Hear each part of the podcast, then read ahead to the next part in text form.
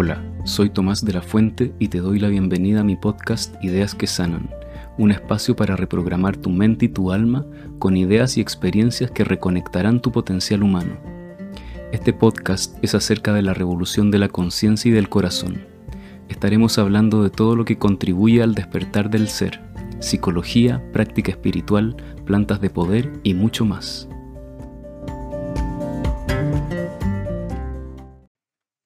Hola, buenas noches a todos y a todas. Hoy día les voy a hablar de un tema que suele comprenderse no con mucha precisión y es ¿qué son las heridas psicológicas? ¿Por qué sentimos que tenemos heridas de nuestra infancia y por qué esas heridas parece que aún duelen?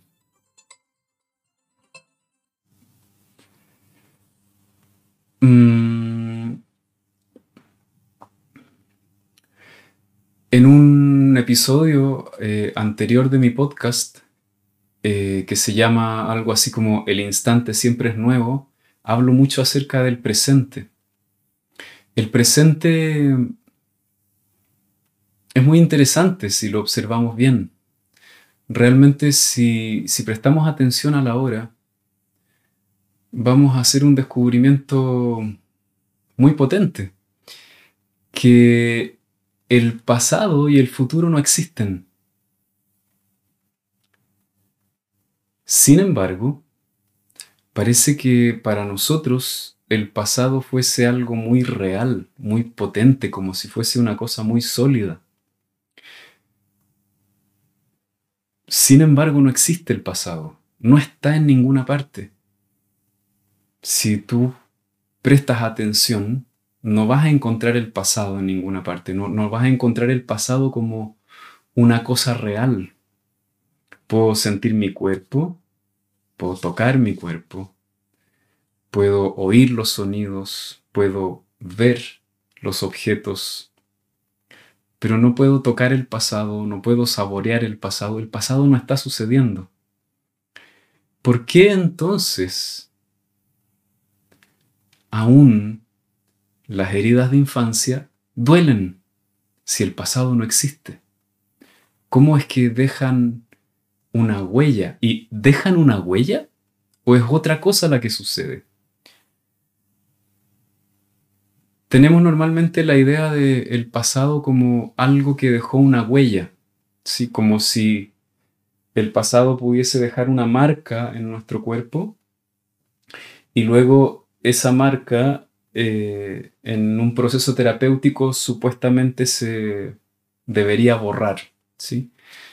E, es una metáfora hasta en, varios sentidos em, bastante precisa, sin embargo, creo que no explica la causa de nuestras heridas.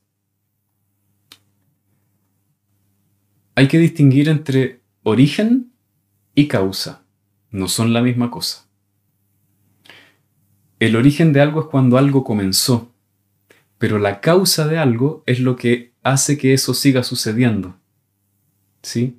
Entonces es verdad, el origen de nuestras heridas está en el pasado.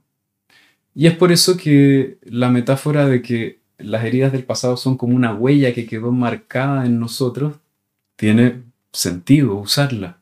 Sin embargo, esa metáfora nos produce mucha confusión porque la causa de que ahora duela no está en el pasado, es algo que está sucediendo ahora. ¿sí? Es igual que si tú dejas eh, marcas en la arena de la playa, si no hubiese viento, si no hubiese mar, a lo mejor las marcas en la arena perdurarían por mucho tiempo. ¿Sí? Sin embargo, desaparecen. Entonces, ¿por qué si algo que sucedió en el pasado, hoy día sigue sucediendo? ¿Por qué el mar no ha pasado por ahí? ¿Por qué no ha pasado el viento y no ha borrado? ¿Sí? ¿Qué es lo que hace que esas marcas duren tanto tiempo? Esas heridas psicológicas del pasado son todas esas cosas que nos hacen pasarlo mal, ¿no? Eh, nuestro sentimiento de abandono, de sentir que no somos importantes, la vergüenza que podemos tener, la desconfianza, eh, la desesperanza, la mala autoestima, eh, la ansiedad casi permanente que todos tenemos, ¿sí? que tiene que ver con una sensación de inseguridad básica, eh, que yo creo que hoy en día, y quizás siempre lo ha sido, es como casi como una condición endémica. Todo eso son, son nuestras heridas, ¿no? y en nuestras relaciones esas heridas se están gatillando permanentemente cada vez que ocurre alguna cosa que nos hace sospechar que podría volver a doler como antes.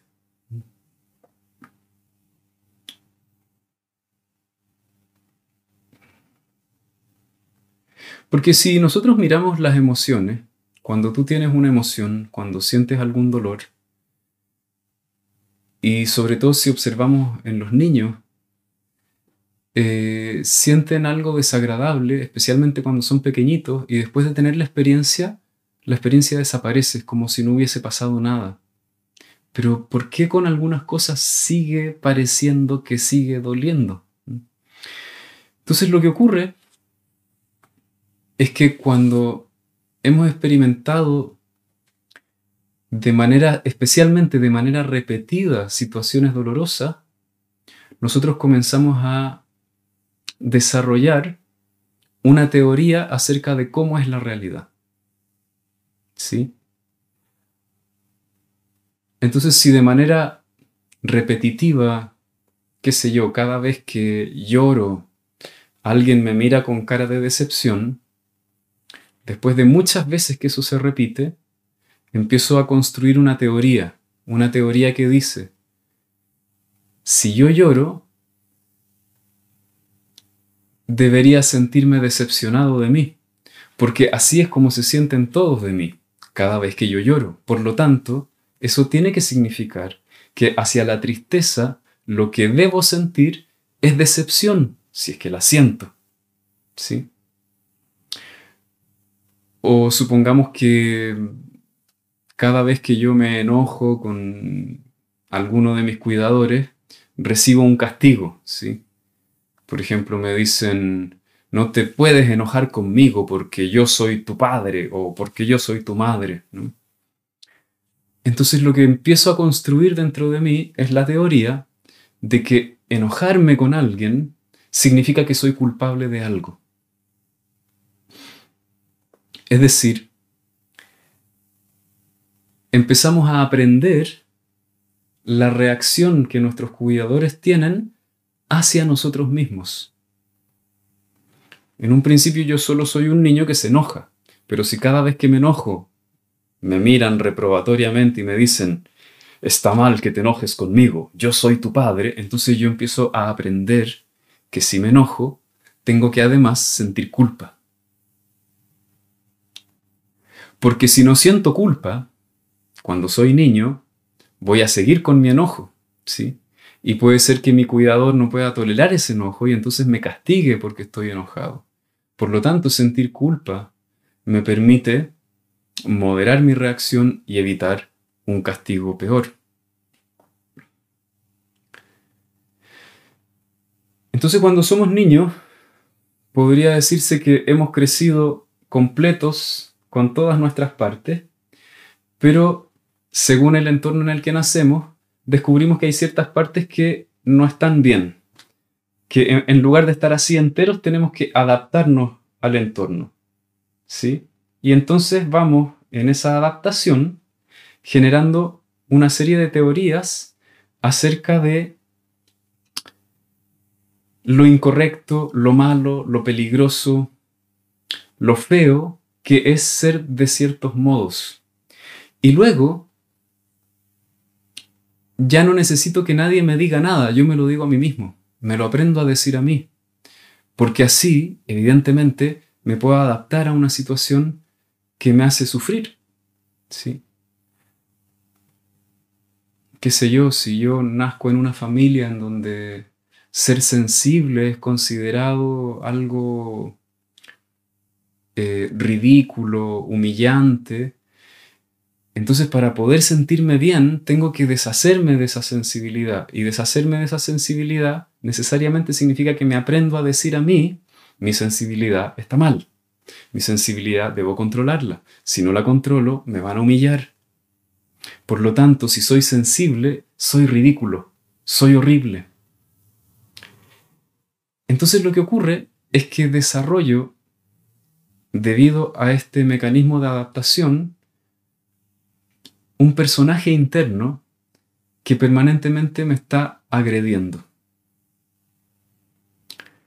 Cada vez que tenemos que adaptarnos de forma defensiva a una situación que nos produce sufrimiento, lo que desarrollamos es, un mecanismo de autoagresión.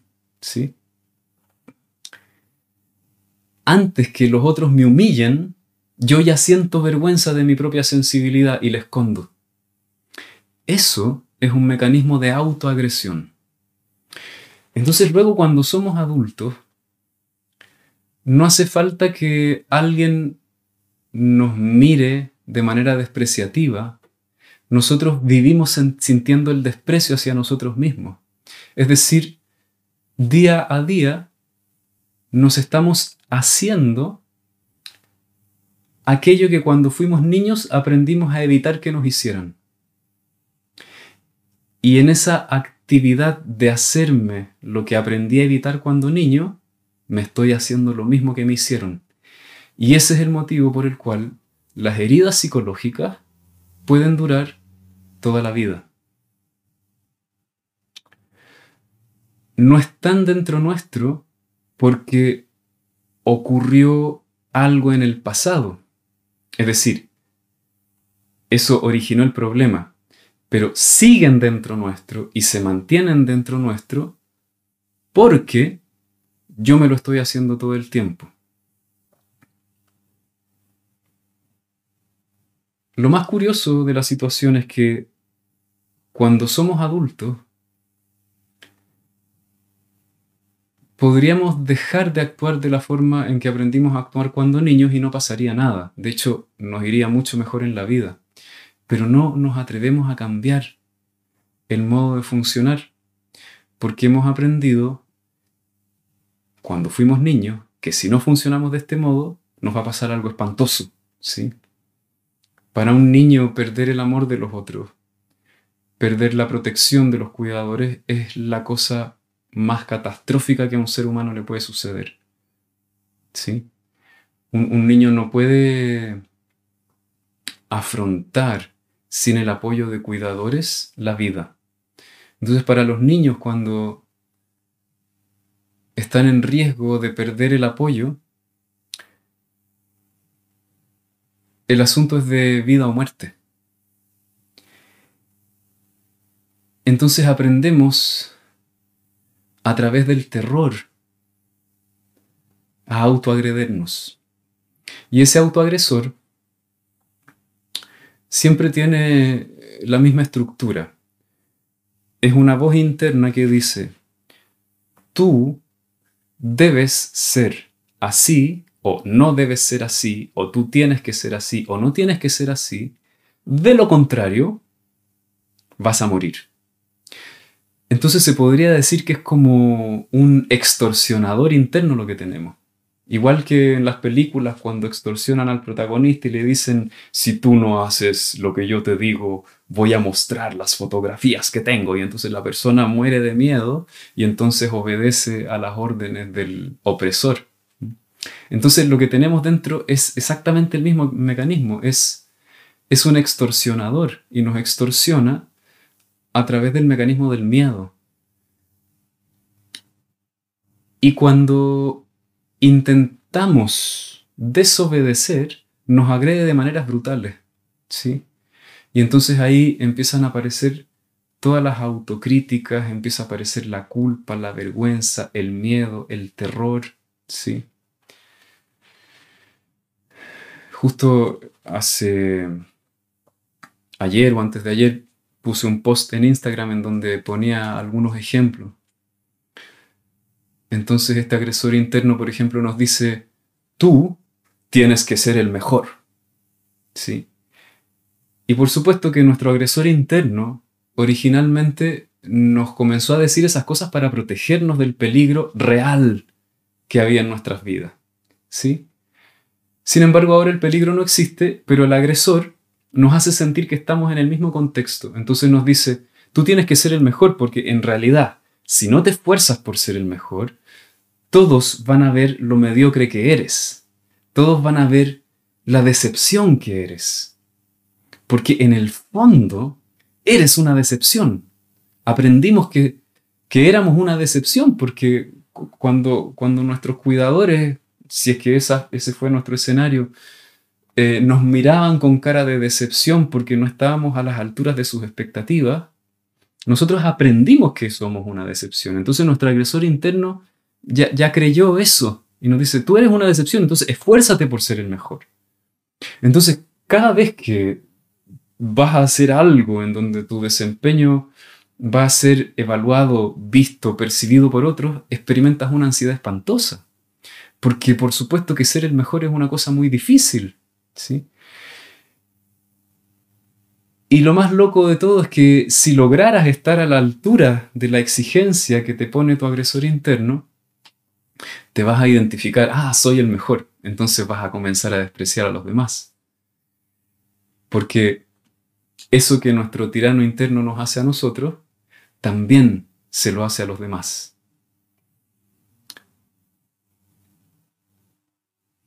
Hay una ley se podría decir, acerca de cómo funciona esto.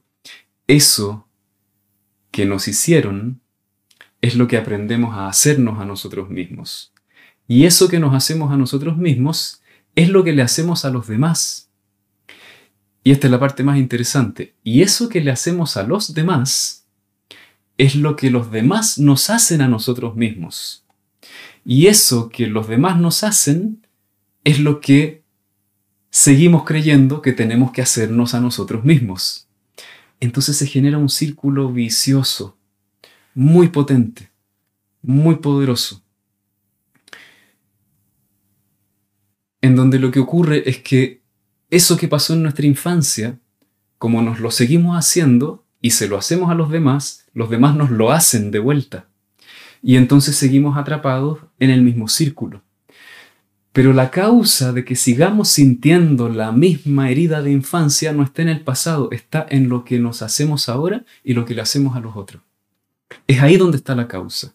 Si nosotros podemos cambiar eso que nos hacemos a nosotros, entonces esto se destraba.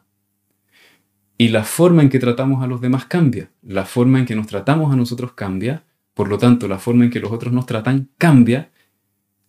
Y el resultado es que dejamos de sentir esas heridas del pasado. Ya no están ahí, ya no existen.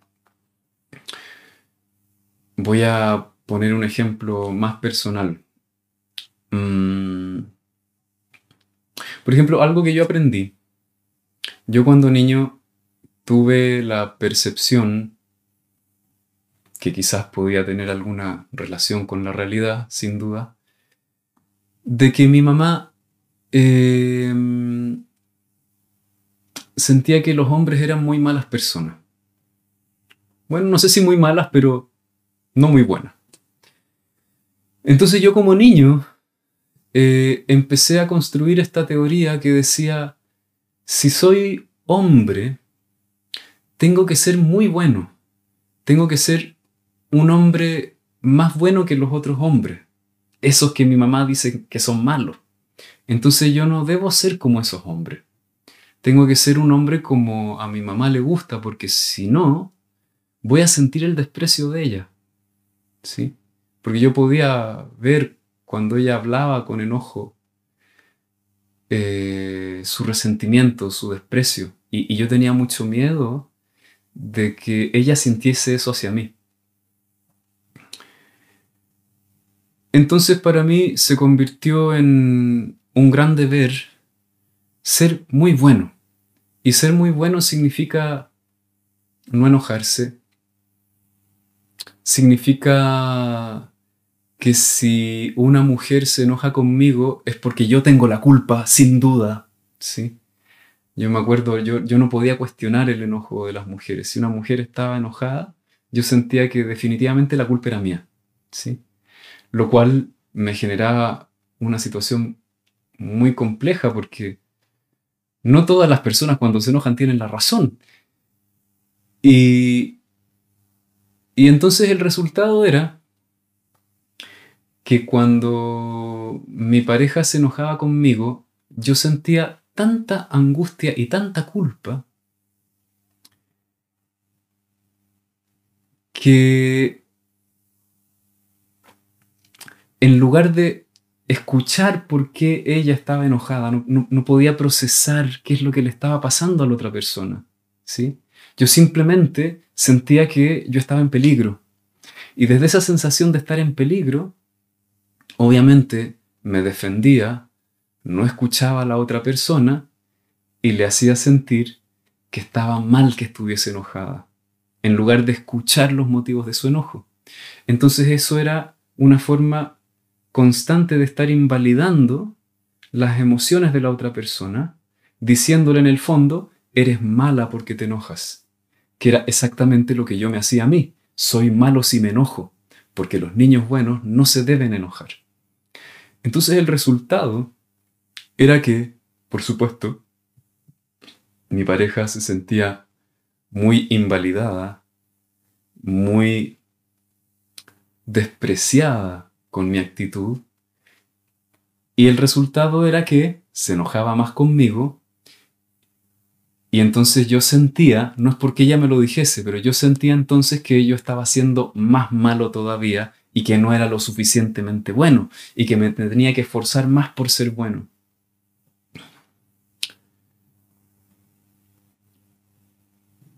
Me acuerdo, e-, es una experiencia que siempre cuento, me acuerdo una escena que ahí comenzaron a cambiar muchas cosas para mí cuando me di cuenta de esto. Una escena en que mi mujer me dice, un poco molesta, no guardaste la mantequilla en el refrigerador. ¿Sí? Y entonces yo, obviamente, aparece toda esa angustia. Mi primera reacción fue defenderme y yo dije esa vez, voy a observar qué me pasa. Voy a observar qué me está pasando a mí.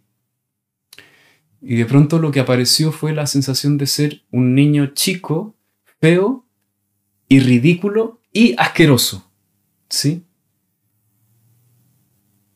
Y de pronto me empecé a dar cuenta que ella no me había dicho que yo era ni chico, ni feo, ni ridículo, ni asqueroso. Entonces, ¿por qué me estaba sintiendo así? ¿Quién me estaba diciendo que yo era chico, feo, ridículo y asqueroso? Y de pronto me di cuenta que tenía una angustia espantosa. Y yo dije, ¿por qué tengo tanta angustia si la situación no es tan peligrosa? Es, solo que se sintió molesta porque no guardé la mantequilla en el refrigerador. Basta que la guarde, ya está, ella estará irritada un momento, después se le pasa. Pero mi sensación era, voy a morir, ¿sí?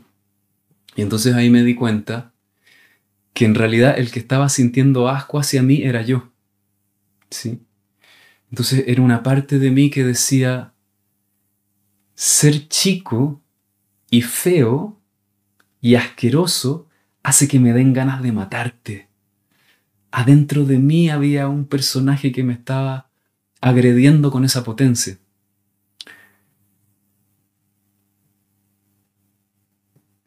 E-, en ese momento empecé a entender esto que les quiero transmitir hoy día, que cuando tenemos conflictos con las demás personas, realmente lo que nos hace la otra persona es muy poco comparado con lo que nos hacemos nosotros. ¿sí? Y claro, en esta, en esta idea de, ser un niño bueno, eh, también yo quería ser un niño muy especial. Entonces los niños especiales no pueden ser feos, no pueden ser chicos. Tienen que ser hermosos, bonitos, ¿verdad? Eh, vistosos, brillantes. Entonces ahí había otra exigencia internalizada. Si yo no soy ese niño lindo, hermoso, brillante para mi mamá, entonces voy a morir porque voy a sentir el desprecio. Pero ahí era yo el que me estaba despreciando, no era mi pareja. ¿sí? Entonces obviamente mi reacción en ese momento podía haber sido, ay, siempre me dices lo mismo ¿por qué, ¿por qué peleas conmigo por estupideces? ¿Sí? Entonces, era una reacción posible, hasta podría haber sido una reacción, si uno lo piensa, sensata, ¿sí? Pero en realidad era una venganza haber reaccionado así. Hubiera sido una forma de despreciarla a ella, porque yo me estaba despreciando, ¿sí?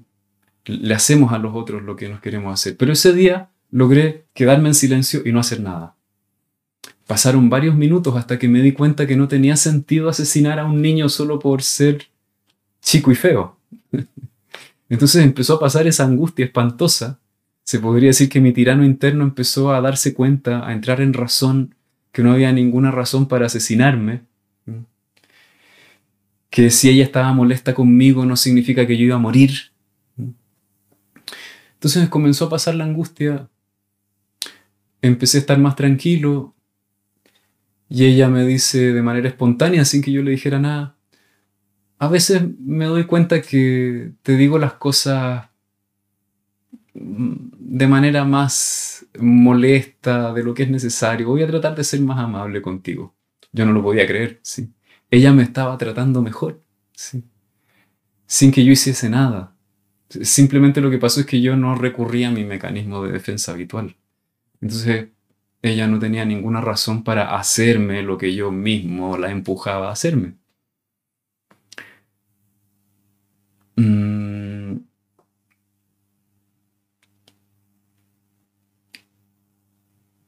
Entonces el, asunto con el 95% de lo que nosotros le llamamos sufrimiento, emociones negativas, lo que otros me hacen, en realidad nos lo hacemos nosotros mismos. Y generamos un gran enredo en nuestras relaciones. ¿Por qué? Porque a nuestro tirano interno nosotros no lo vemos es invisible. Esa es la parte más complicada de este asunto.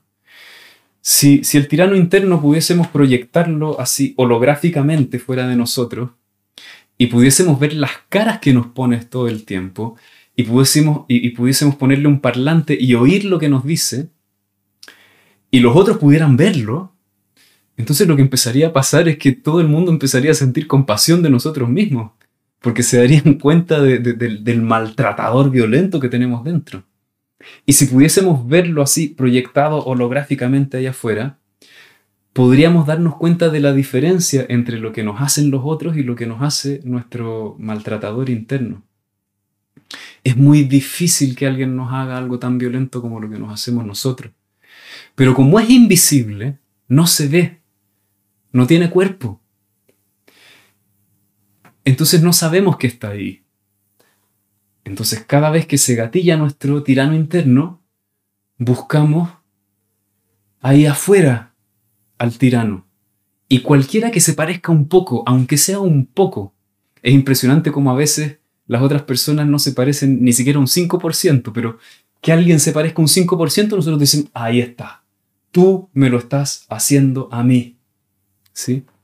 Y es así como se generan estos enganches en nuestras relaciones, en donde podemos estar en conflicto con alguien durante mucho, mucho, mucho tiempo. ¿sí? Porque nuestra reacción gatilla al tirano interno del otro y se genera un círculo vicioso, espantoso, doloroso, que nos trae mucho sufrimiento a nosotros y por supuesto que a la otra persona también. Eso, entonces, em, esto quería compartirles los invito y las invito a que conversemos un poco acerca de este asunto. Si tienen preguntas al respecto, voy a estar encantado de responder. Y así podemos ir encontrando más elementos y profundizando en estas ideas que sanan.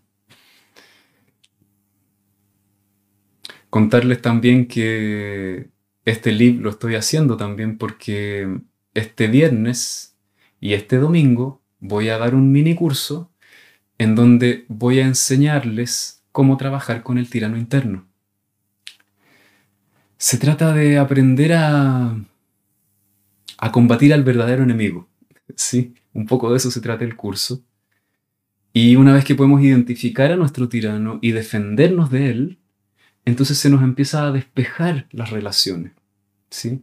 O sea, en la medida que yo he dejado de sentir culpa eh, automática cuando mi pareja se enoja conmigo, lo que empieza a pasar es que puedo escucharla.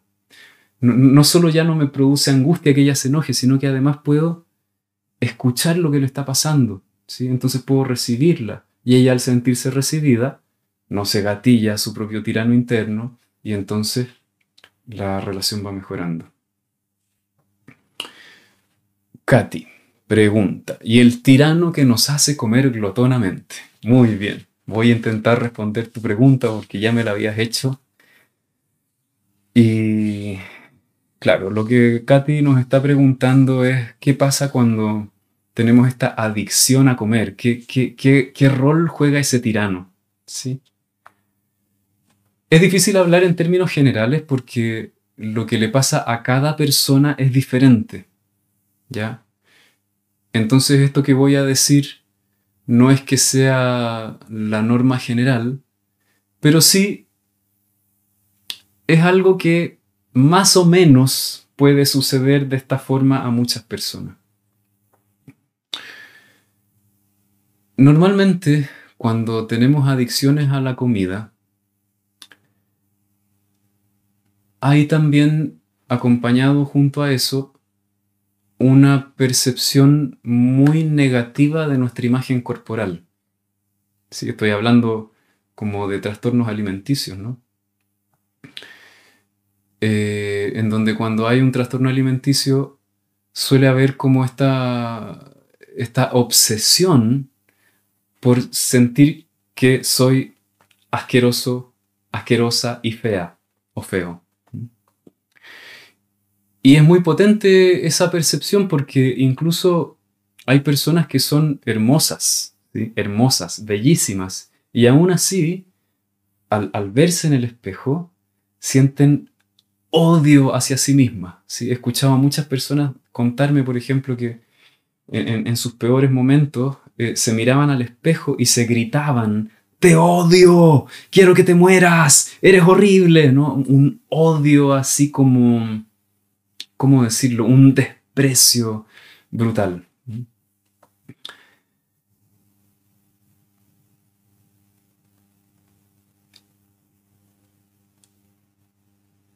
El, el, desprecio es una autoagresión, ¿sí? Y esos niveles tan venenosos de autodesprecio normalmente son lo que en terapia gestal le llamamos una retroflexión. Una retroflexión es un impulso que originalmente estaba dirigido hacia afuera, se termina volviendo contra uno mismo.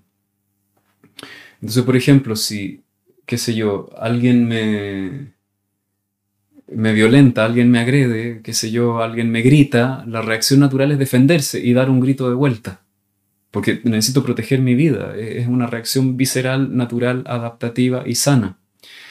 Pero si la persona de la que me tengo que defender es más fuerte que yo, y si al defenderme de esa persona, esa persona ejerce más violencia y me puede ganar, entonces lo que yo aprendo a hacer es a hacerme lo que yo le quería hacer a esa persona, me lo aprendo a hacer a mí mismo.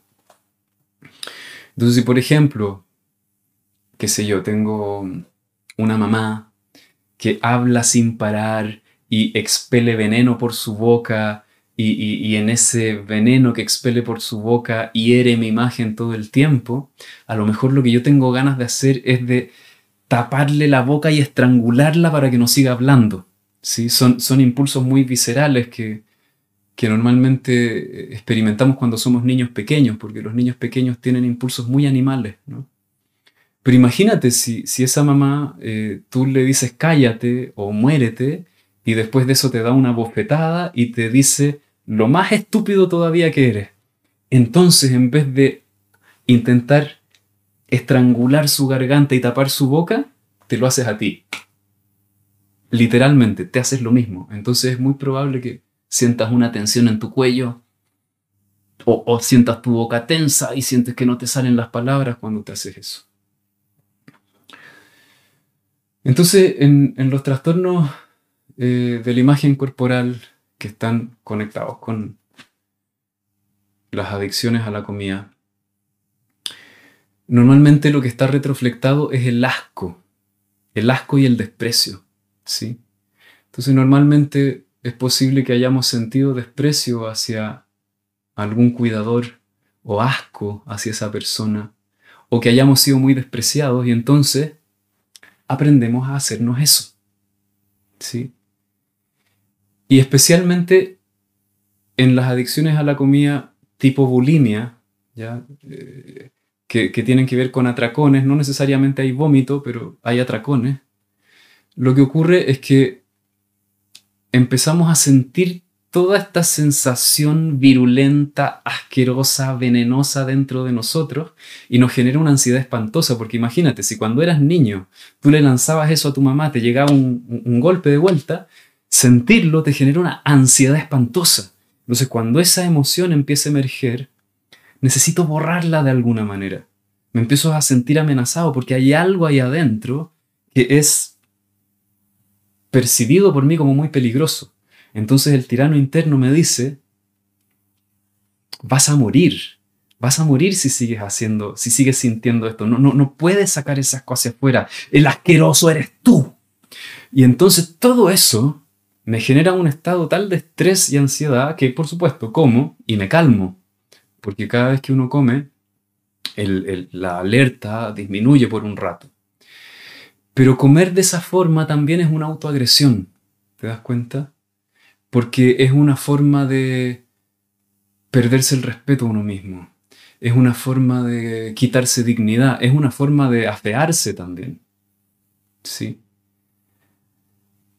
Entonces muchas veces lo que hay en las adicciones a la comida es eso, es una retroflexión del asco. Y para resolver eso, la verdad es que no basta con entenderlo, se necesita un trabajo terapéutico.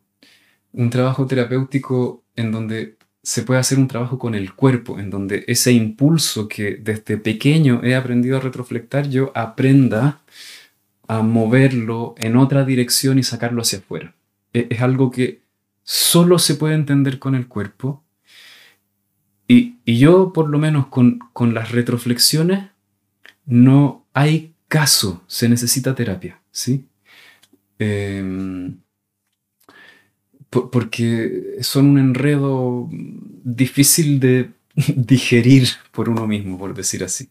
Ahora, nuevamente, insisto, estoy hablando en términos generales, ¿sí? No es que a todas las personas que les pasa eso necesariamente les pase esto, pero sí es algo que he visto mucho y muchas veces repetido. Y, y por supuesto en cada persona va a tomar distintas formas, distintas versiones, porque no hay dos personas iguales, ¿sí? Pero es algo más o menos en términos generales. Cuéntame, Katy, si, si tiene algún sentido, si te identifica algo de lo que digo, si te calza, quizás sí, quizás no. Eh, ¿Cómo identificar al tirano interno? Emilio. Bueno, es bastante fácil identificar al tirano. Eh, la voz del tirano siempre dice, tú debes, tú tienes. Tú no debes, tú no tienes. Y si no haces lo que te digo, algo espantoso te va a pasar. Entonces cada vez que sentimos culpa, cada vez que sentimos vergüenza, cada vez que sentimos terror, el tirano interno está activo, ¿sí? Hay tres emociones que indican que estamos como en estado de shock. El, el miedo, que en el extremo es pánico, la vergüenza y eh, la culpa. Entonces siempre que estás sintiendo vergüenza, culpa o miedo es porque el tirano interno te está agrediendo de alguna manera. Eh, eso en términos muy generales. Mm, pero es, es, mucho más simple que eso. Cada vez que te sientes mal, tu tirano interno está activado. ¿sí? Yo, después de los 15 años de terapia que, eh, llevo haciendo eh, como, como terapeuta, atendiendo gente, he llegado a la conclusión de que prácticamente la totalidad de nuestras emociones dolorosas, incómodas, que nos hacen sufrir, son responsabilidad del tirano interno, exclusivamente, y de nadie más. ¿sí? Así que básicamente cada vez que te estás sintiendo mal es porque ahí está algo que podemos empezar a hacer es empezar a buscar, ¿sí? ¿Qué, ¿Qué, me estoy diciendo, no? Cuando estás muriéndote de culpa, ¿qué te estás diciendo? ¿Qué barbaridades, qué autoagresiones hay ahí? Normalmente son inconscientes, entonces a veces necesitamos un poco de ayuda para poder irlas encontrando y descubriendo.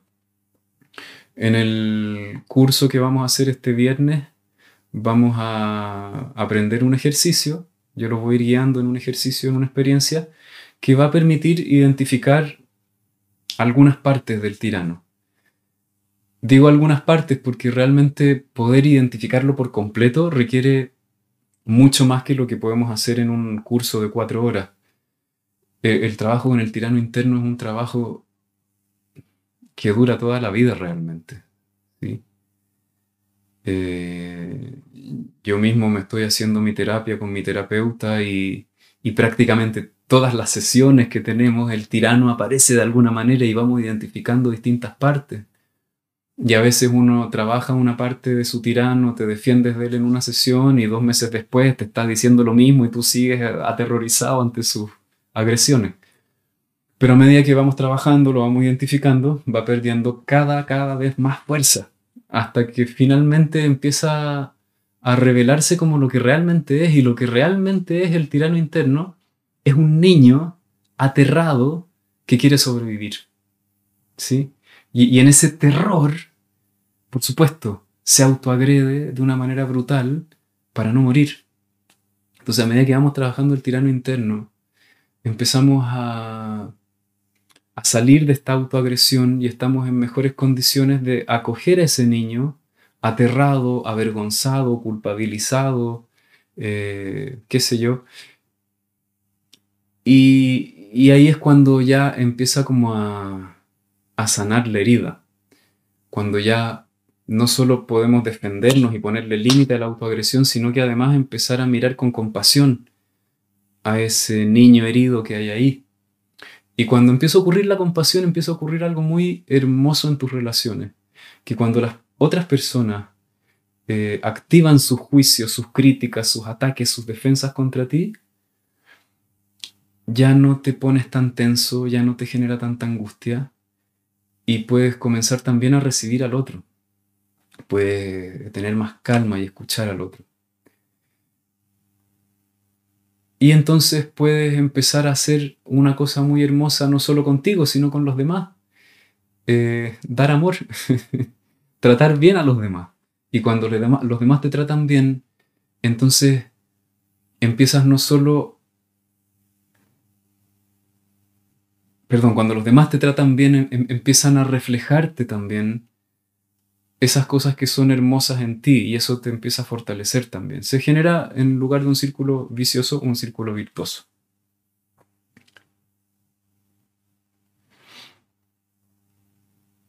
Eh, a ver, María Peregrina dice, este tirano interno se vuelve más agresivo cuando reconoces el daño que te está haciendo y estás dispuesto a cambiar.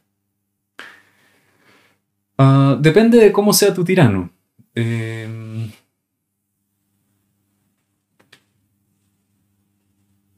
El tirano tiene miedo a que cambiemos, eso, eso es verdad. Es decir, si, si toda la vida eh, el tirano te ha dicho no te enojes y un día tú te enojas, entonces el tirano va a lanzar sus ataques porque estás haciendo algo que para el tirano es letal. Tiene que defenderse de ti, ¿sí? Entonces sí, muchas veces cuando necesitamos cambiar el tirano se activa. Me acuerdo de algo tan sabio que me dijo una amiga consteladora hace muchos años, Betania se llama ella. Ella me dijo, cuando uno siente culpa, muchas veces es un síntoma de que estamos creciendo, de que estamos pudiendo diferenciarnos de nuestra familia, de origen. ¿sí? Claro, porque el tirano interno te dice, no seas diferente a ellos, porque si eres diferente a ellos, podrías ser expulsado y vas a morir. Porque eres un niño y un niño no puede vivir sin su familia. ¿Sí? Eh, entonces, muchas veces cuando, cuando nos estamos acercando al borde de lo que el tirano interno permite, van a comenzar sus ataques. Así que sí, es correcto lo que estás haciendo. Eh, es correcto lo que dices, perdón. Priscila dice, el año pasado yo no aguantaba la culpa, la falta de amor, de contención. Me sentía una fracasada, insuficiente, sin contención. Mi cabeza estallaba, mi sentir estallaba. Sí, en la culpa, a propósito de la culpa, suele haber mucha retroflexión de la agresión. Entonces ahí también, eh, para terminar con la culpa, necesitamos movilizar agresión. Con el cuerpo, ¿sí?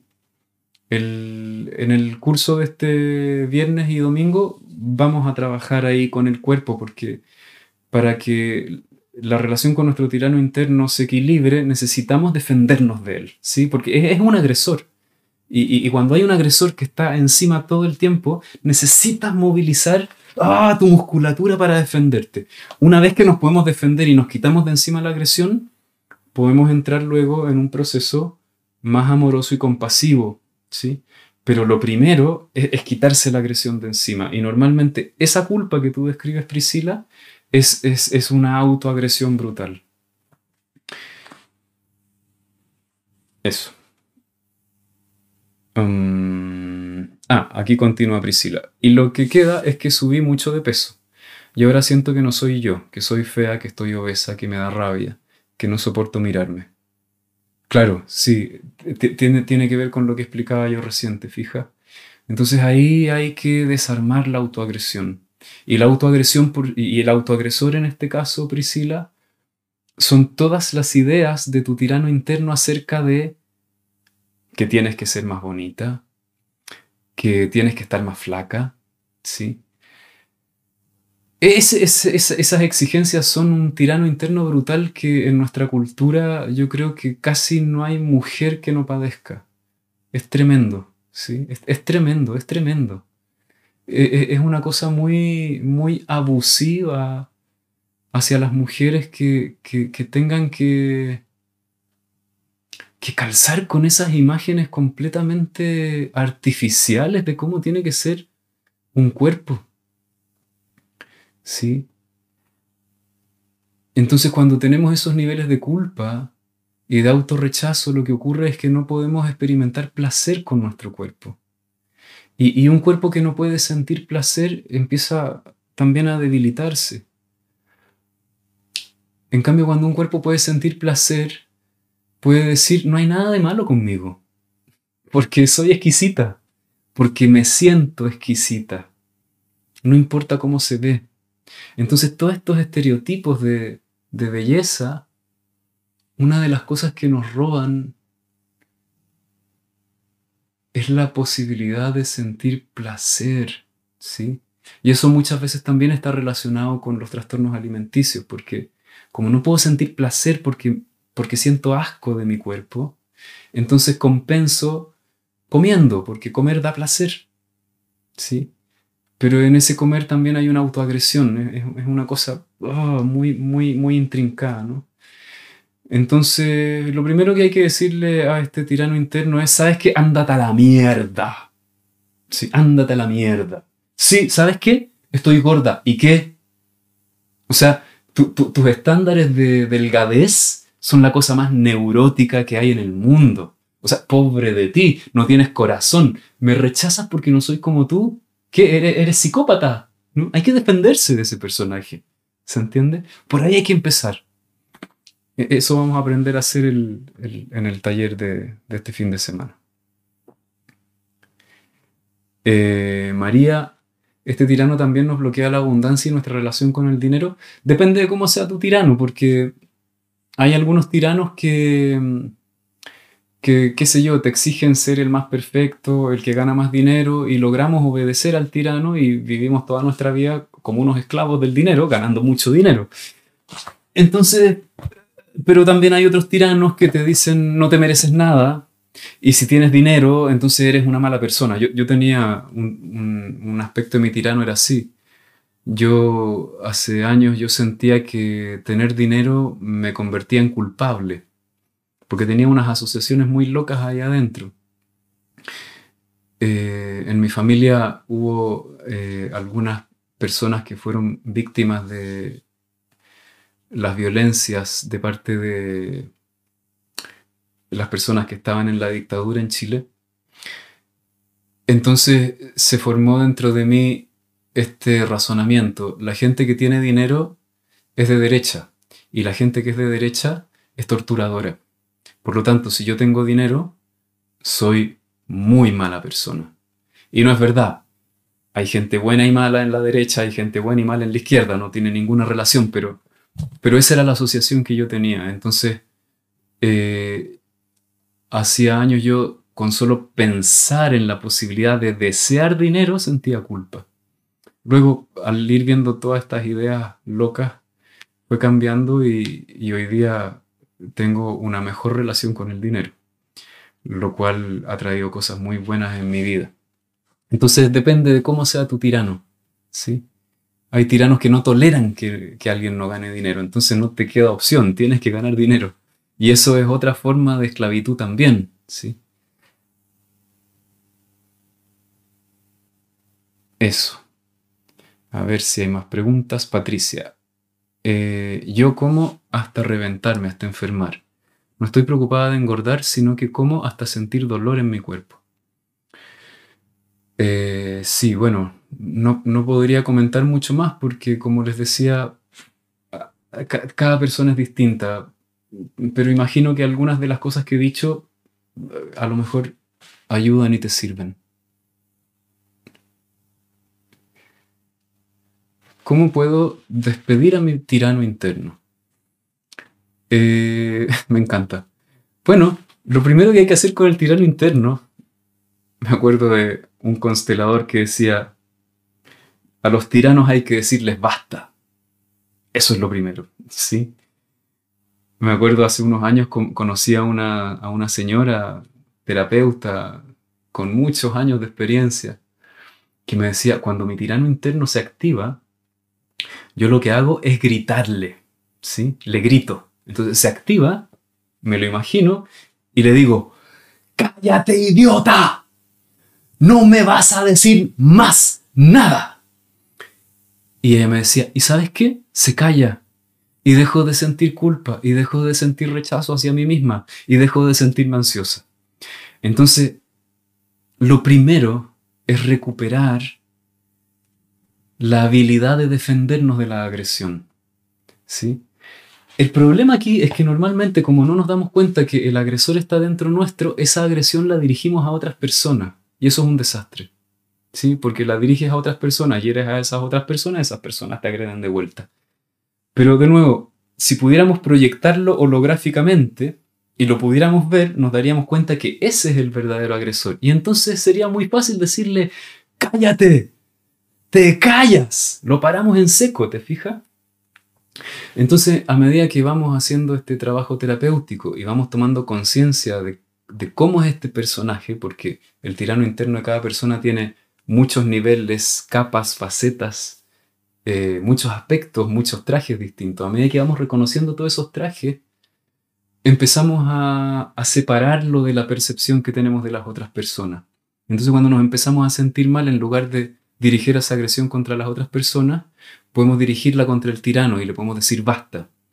Y después incluso podemos hacer ese otro movimiento de mirar con compasión ese dolor y ese terror que tiene este personaje que nos está tiranizando. Entonces, lo primero es aprender a decirle basta. Y, eso es lo que vamos a aprender a hacer el fin de semana. A ver si hay alguna otra pregunta. Eh, Priscila dice, a mí me pasa eso, del asco y la náusea y la autodestrucción. Es un círculo vicioso que no pasa con ir al gimnasio. No, porque ir al gimnasio es, es simplemente obedecer al tirano interno. El tirano interno te dice, tienes que bajar de peso, y entonces tú dices, aterrorizada, sí, ya voy a bajar de peso. Eso es seguirse sometiendo a la autoagresión el, peso y, tu relación con la comida se va a equilibrar cuando detengas la autoagresión, no cuando bajes de peso. Por favor, todas las personas que, que tengan un problema de este tipo, les suplico que entiendan lo siguiente. no importa cuánto bajes de peso, te vas a seguir sintiendo igual de mal hasta que no detengas la autoagresión. Es ahí donde está la causa del problema. ¿Sí? He visto gente toda su vida creyendo que cuando baje de peso, entonces se va a sentir bien. El tirano interno tiene una cosa muy paradójica que nos dice, cuando tú cumplas con lo que yo te digo, entonces ahí te va a ir bien. Pero la verdad es que eso no es cierto. Porque la intención del tirano interno no es hacernos felices, es mantener controladas nuestras emociones hasta el fin de los tiempos. Es decir, cuando fuimos niños, por ejemplo, voy a inventar un ejemplo. Supongamos que cuando eras niño, cada vez que llorabas te miraban con desprecio. ¿ya? Entonces tu tirano interno dijo, entonces tú tienes que ser una persona fuerte que nunca llora. Y cuando seas una persona fuerte que nunca llora, entonces yo te voy a mirar con admiración todo el mundo te va a admirar y te vas a sentir bien al fin. ¿Sí? Entonces, bien, luego tú eres adulto, te conviertes en una persona que nunca llora, con todo el estrés que eso conlleva, y aún así no te sientes orgulloso ni orgullosa de ti. Y los otros no te miran con admiración por no llorar. Es más, se sentirían aliviados si lloraras de vez en cuando. Porque en realidad el objetivo del tirano interno es evitar que sientas algo. No es convertirte en la persona ejemplar que dice en que te quiere convertir. Entonces no importa si tú logras alcanzar el estándar. Te vas a seguir sintiendo mal. Es más, si logras alcanzar el estándar, lo más probable es que te sientas peor todavía. Porque eso va a significar que lograste aplastar con toda la potencia esa parte de ti que tuviste que borrar cuando fuiste niño. Entonces, cumplir con la exigencia del tirano interno no te va a hacer más feliz. Nunca. Nunca. Te, te puede generar una sensación de adrenalina temporal por un tiempo. Pero eso no es lo mismo que sentirse feliz, que experimentar profunda paz y alegría de ser quien eres. Hay un capítulo en mi podcast que se llama Las capas del ser, en donde esto que te estoy explicando lo explico de manera muy diseccionada parte por parte. Um, Roque Oslo dice, ¿cuál es la función del tirano? Eso, protegernos, protegernos de lo que cuando fuimos niños dolió. Pero hoy día no nos protege, hoy día solo nos tortura. ¿sí? Entonces, originalmente la función es una función de protección, de autoprotección, de supervivencia. Pero la función que desempeña en el presente es autotortura, nada más. Y no solo autotortura, sino tortura hacia los demás, porque como dije hace un rato, lo que te haces a ti, se lo haces a los otros también, inevitablemente te des cuenta o no te des cuenta. Normalmente no nos damos cuenta que eso que nos hacemos y esa autoagresión que nos infligimos es lo que le hacemos a los otros.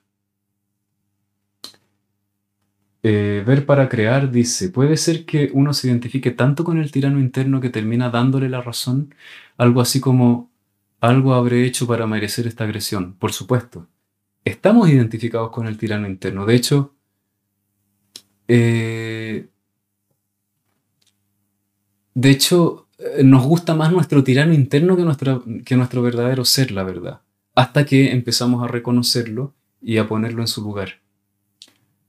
Eh, por, por, la simple razón de que identificarnos con nuestro propio ser se siente como algo muy amenazante. Porque cuando fuimos niños era peligroso ser quienes éramos en nuestra totalidad. Entonces hay una parte de nuestro ser que no queremos y nos sentimos más seguros obedeciendo al tirano interno, entonces en realidad somos fans del enemigo. Entonces sí, le damos la razón y tenemos terror de dejar de dársela. Bueno, he respondido muchas preguntas por hoy. eh, espero que todo esto que les estoy hablando eh, sea de utilidad. Y nuevamente les dejo la invitación este viernes desde las seis y media hasta las diez y media. Y el domingo, domingo 16, viernes 14 y el domingo desde las 9 de la mañana hasta la 1 de la tarde, voy a dar un mini curso online en donde vamos a trabajar con el tirano interno. Por supuesto que en un mini curso de cuatro horas no podemos cubrir todo lo que es el tirano interno, pero al menos es un ejercicio que nos va a permitir identificar algunas cosas, nos va a permitir trabajar también a nivel corporal, necesitamos movilizar esta capacidad de defendernos de la agresión y nos va a permitir conocer a nuestro tirano y va a tener un efecto bastante liberador. Y además de ah, trabajar con el tirano, vamos a trabajar con el niño interno, conectando con el niño interno, conectando con la vitalidad, con la frescura que tiene ese ser que este tirano aplasta. Entonces van a ser dos experiencias, dos ejercicios muy potentes, muy bonitos, eh, que pueden ser una muy buena motivación para comenzar un proceso más profundo y en sí mismo puede ayudarte a ordenar bastantes cosas. Eh, hay dos horarios porque hay personas que quizás el viernes en la tarde no pueden y otras que el domingo en la mañana. Entonces puedes estar el viernes o el domingo y también puedes estar en ambos horarios. El curso tiene un costo muy barato. Todos estos mini cursos que yo hago, como les llamo, de cuatro horas, eh, tienen un valor muy accesible para todos. Este curso hasta este jueves, es decir, pasado mañana, tiene un valor de 23 dólares. En pesos chilenos eso es como 18 mil pesos más o menos. Eh, después del jueves va a acabarse el valor promocional y va a valer 45 dólares. El curso va a quedar grabado, entonces si no pudieses estar en ninguno de esos horarios, también lo puedes ver grabado y te vas a quedar con la grabación y con el ejercicio y eso te puede servir para trabajar contigo mismo también eh, por tu cuenta. Eso, si quieres inscribirte, tienes que entrar a mi página web www.ideasquesanan.cl y ahí vas a encontrar, deslizas la página un poquitito y va a aparecer del tirano interno al niño interno. Pinchas ahí y ahí vas a encontrar los detalles de horarios, cómo inscribirte y todo eso. Y si tuvieras alguna dificultad con la inscripción a través de la página, me puedes enviar un mensaje directo o me puedes escribir a ideasquesanan.gmail.com o si me tienes en tu WhatsApp, me escribes un mensaje directo por ahí. Yo prefiero siempre que me escriban por WhatsApp y te puedo ayudar con el proceso. Que les vaya muy bien. Espero que esto eh, sea motivante porque para mí el trabajo con el tirano interno ha sido tan revelador. Es tan revelador cuando tu propia autoagresión deja de estar ahí y empiezas a sentir verdadero respeto por ti mismo. Empiezas a dejar de sentir pánico porque algo te va a tragar, algo te va a destruir todo el tiempo. Dejas de sentir esa culpa neurótica que no tiene ningún sentido y entonces te empiezas a sentir seguro, te empiezas a sentir feliz por ser la persona que eres y entonces cuando eso ocurre, eh, te puedes relacionar con los demás de una manera que los haga sentir así también. Entonces trabajar con el tirano interno es como agarrar el engranaje preciso, no solo para sentirte mejor contigo mismo, sino para mejorar tus relaciones. Y cuando tus relaciones mejoran, todo se te ordena en la vida, porque para los seres humanos no hay nada más importante que las relaciones. Si las relaciones están bien, todo está bien. Eso. Nos vemos, que les vaya muy bien, que tengan una buena noche, una buena vida. Nos vemos. Soy Tomás de la Fuente y te quiero invitar a entrar en un proceso de reconexión para el despertar de tu conciencia y tu corazón. Visita mi página www.ideasquesanan.cl en donde podrás encontrar las próximas actividades y cursos que te estaré ofreciendo. También puedes encontrar ideas que sanan en mi podcast de Spotify, mi canal de YouTube y mi perfil de Instagram. Muchas gracias por acompañarme en este viaje. Nos vemos pronto.